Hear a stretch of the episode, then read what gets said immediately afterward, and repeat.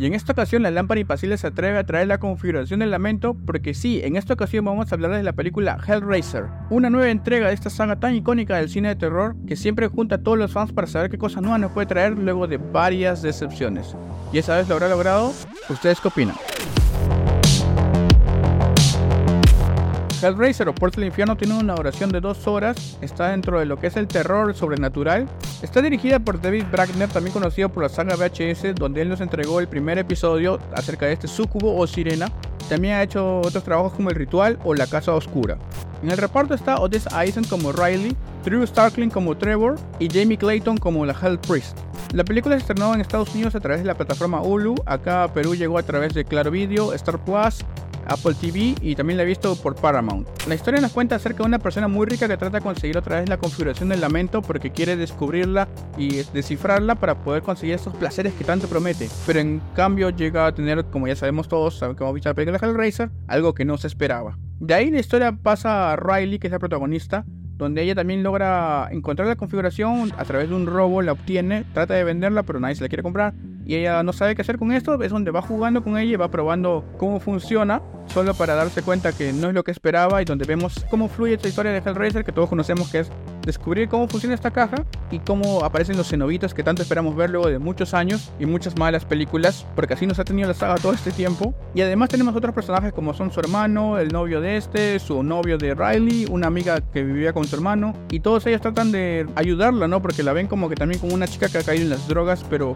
ella siente que no es eso, ¿no? Pero mientras va avanzando la historia, la configuración del lamento va teniendo un, un, peso más importante en la historia y donde van apareciendo más cenobitas, algunos nuevos, algunos ya conocidos, con un nuevo diseño y donde nos va llevando la trama, ¿no? Una trama donde vamos a ver cómo se va escalando poco a poco más hasta saber por qué ella obtuvo esta caja y a dónde la va a llevar al final. Y para aquellos que no han visto Hellraiser y no entienden a qué me refiero con cenobitas, estos son unas entidades que son del infierno, del infierno de Leviathan, porque en, el lore de Hellraiser nos explican que hay varios tipos de infiernos y ellos vienen de, de Leviathan, que es el, digamos, el dios de este infierno. Y ellos siempre están presentes donde está esta caja, porque ellos se encargan de recolectar este, almas para el infierno, para dárselas a su, a su dios Leviatán. Y cada uno de ellos tiene un aspecto, digamos, mutilado de las personas de las que fueron antes todo de acuerdo al placer que ellos buscaban. Es, es como que ellos fueron transformados porque Leviatán, como dios del placer, este, el infierno del placer más bien, les daba una, una, forma de que lo que ellos buscaban en su interior, pero con una idea retorcida de placer, ¿no?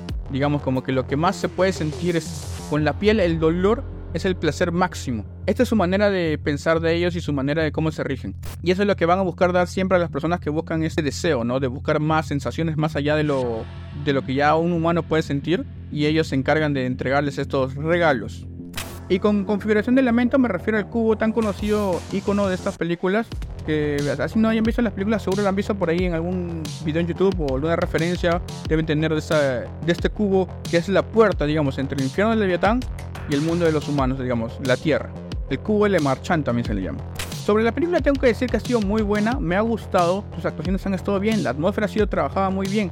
En la historia sobre Hellraiser, digamos, el lore de Hellraiser, como les digo, toda la historia previa ha sido muy bien respetada y trabajada también porque podemos ver a los cenobitas de una manera que no hemos visto antes, una reinvención de ellos, una reimaginación, ya con los efectos actuales, tanto de maquillaje como de efectos especiales, donde son más grotescos de lo que eran antes. Antes eran con cuero nomás, así, tenían unas cuatro mutilaciones. Ahora se ve que inclusive su propia ropa es su piel. Su piel ha sido tan mutilada y se llega a un efecto muy brutal que a cualquier fan de Hellraiser le va a gustar. Hasta el que menos espero que esta película va a ser buena luego de tantas decepciones, porque han habido como 11 películas donde las dos primeras ya sabemos que han sido las mejores.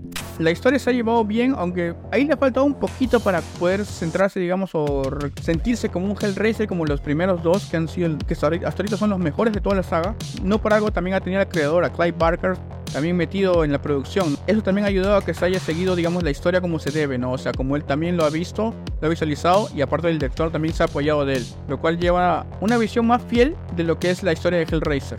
Volviendo a retomar los cenobitas, hubo una polémica al principio cuando se anunció que la Hell Priest, o ya conocida por muchos fans del terror como Pinhead, iba a ser Jamie Clayton, lo cual a todos les jalaron los pelos en la primera historia, ¿no? ¿Cómo puede ser posible que vayan a cambiar que esto que no es inclusión forzada o no? Pero luego nos revelaron que, o para quien ha leído la novela, que los cenobitas no tienen sexo en sí. son seres andróginos que están ahí en un infierno. Nunca se especificó si el Hell Priest o Pinhead era hombre o mujer. Pero todos tenemos la visión, o sea, el recuerdo de Doug Bradley interpretándolo. Eso, por eso todos nos centramos en que Pinhead debe ser hombre. Lo cual no influyó mucho en la película. Y la actuación de Jamie Clayton como el Hell Priest es muy buena. Ha hecho un muy buen trabajo como, como esta sacerdotisa del infierno. Y así que ha dejado callados a muchos que le tenían como una idea negativa de la película, lo cual ha sacado una muy buena versión distinta, separando la de Doug Bradley, la de ella también es muy buena. Son dos versiones que tenemos y dos versiones que debemos aceptar y que los dos aportan con lo suyo. Igual que los nuevos cenobitas que hemos visto, nuevas versiones, aparte de los ya conocidos, tenemos como 5 o 6 aparecen en la película, lo cual es como digo, cada uno tiene su historia solamente por ver este, cómo está hecho su cuerpo. Lo cual te imaginas este, quiénes fueron y qué es lo que buscaban al tratar de abrir la configuración del lamento. Otra cosa que también nos da es nueva información acerca de este Lord de Hellraiser. Por ejemplo, la configuración del elemento antes solamente era un cubo que se movía en como tres posiciones nomás y con eso era todo ya. Y abrías el infierno en, tu casa. En esta ocasión vemos que tiene siete formas y cada una representa un deseo. Entonces depende de la persona a la cual va a llegar al final y qué cosa va a pedir, acabe esa, de esa manera. Como les decía también la atmósfera, la música de la película también es muy épica como debía ser un Hellraiser, ya como nos presentaron en las dos primeras, en Hellraiser 1 y en Hellbound, donde la música engrandece al personaje de los cenobitas, engrandece lo que es todo este lore de Hellraiser que creó Clive Barker. Es lo que más sorprende, lo que más nos llama la atención. Más allá de que haya muertes así a lo loco, Hellraiser es una historia acerca de la búsqueda del deseo a través de esta configuración de la mente, a través de esta cajita, donde lo que uno piensa que va a encontrar al final no es lo que parece y es todo lo contrario, es una vida de sufrimiento como hemos visto en las primeras entregas. Algunas cosas que puedo decir en no me han terminado de cojar bien en la película es que le faltó un poco, como les decía, para hacer una película de Hellraiser. Más se sintió como que un poco slasher, en lo cual teníamos que ir matando uno que otro personaje así avanzando la historia hasta que quedaba uno que es la Final Girl, que no termina siendo eso exactamente, pero se sintió de esa manera, en que iban, teníamos que avanzar matando personajes y no de la manera que es el Racer antiguamente, que se centra en una sola persona a quien los cenobitas van a buscar y donde se centra ahí toda la, la, violencia en su entorno. En este caso no, en este caso vamos como cazando personas por personas y es como que se sintió un poquito la bajada ahí pero tiene escenas muy violentas, eso sí. Eso es lo que hace una película de Hellraiser llamativa también. Todos sabemos cómo son los cenobitas y queremos ver violencia. es cierto, violencia, o sea, más como dicen ellos, es el sufrimiento de la carne lo que más les llama la atención a los cenobitas. Y eso es lo que nosotros esperamos ver en una película de Hellraiser, cosa que no obtuvimos por muchos años, pero al fin se logró en una muy buena adaptación, una nueva historia de Hellraiser. No es un remake en sí, es una nueva visión, una nueva historia el, usando los elementos de Hellraiser, lo cual lo hace este, muy buena. No va a pecar de tratar de mejorar a las antiguas.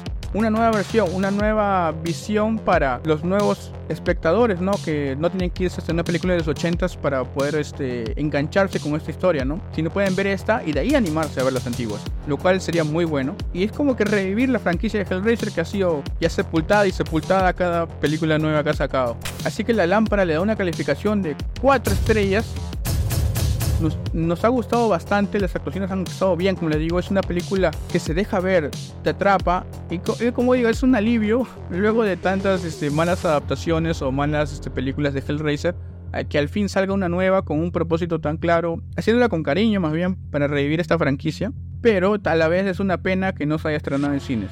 Es una cosa que como me di cuenta al terminar de ver la película me, dije, hubiera sido muy chévere ver esta película en el cine, ¿no? Ver la reacción de las personas también en el cine, escuchar los sustos, pero no se logró, fue lanzada directamente para um, plataforma y no como el caso de que fue de Evil Dead Rise, que sí logró llegar a los cines de repente en este caso no se tenía tanta confianza o también fue recién saliendo de la pandemia, pero igual así todas las personas pudieran verla igual de cierta manera, porque el hype llamó mucho la atención, tanto los fans del terror como los de no tanto sí en este género, que se llegó a ver y, se, fue considerada una de las mejores películas del año pasado, en varios aspectos, ¿no? Tanto en, en dirección, en iluminación, en maquillaje estuvo resaltando el año pasado y es una de las mejores películas que salieron en esa época. Bueno, este review salió un poquito largo, sin, he hecho spoilers para que puedan verla también si no lo han hecho. Si ya lo hicieron, pueden dejar en los comentarios qué tal les pareció, qué les gustó, qué no les gustó. Si quieren ver más películas de Hellraiser en el futuro, sería muy bueno que saquen más y se mantengan en ese nivel.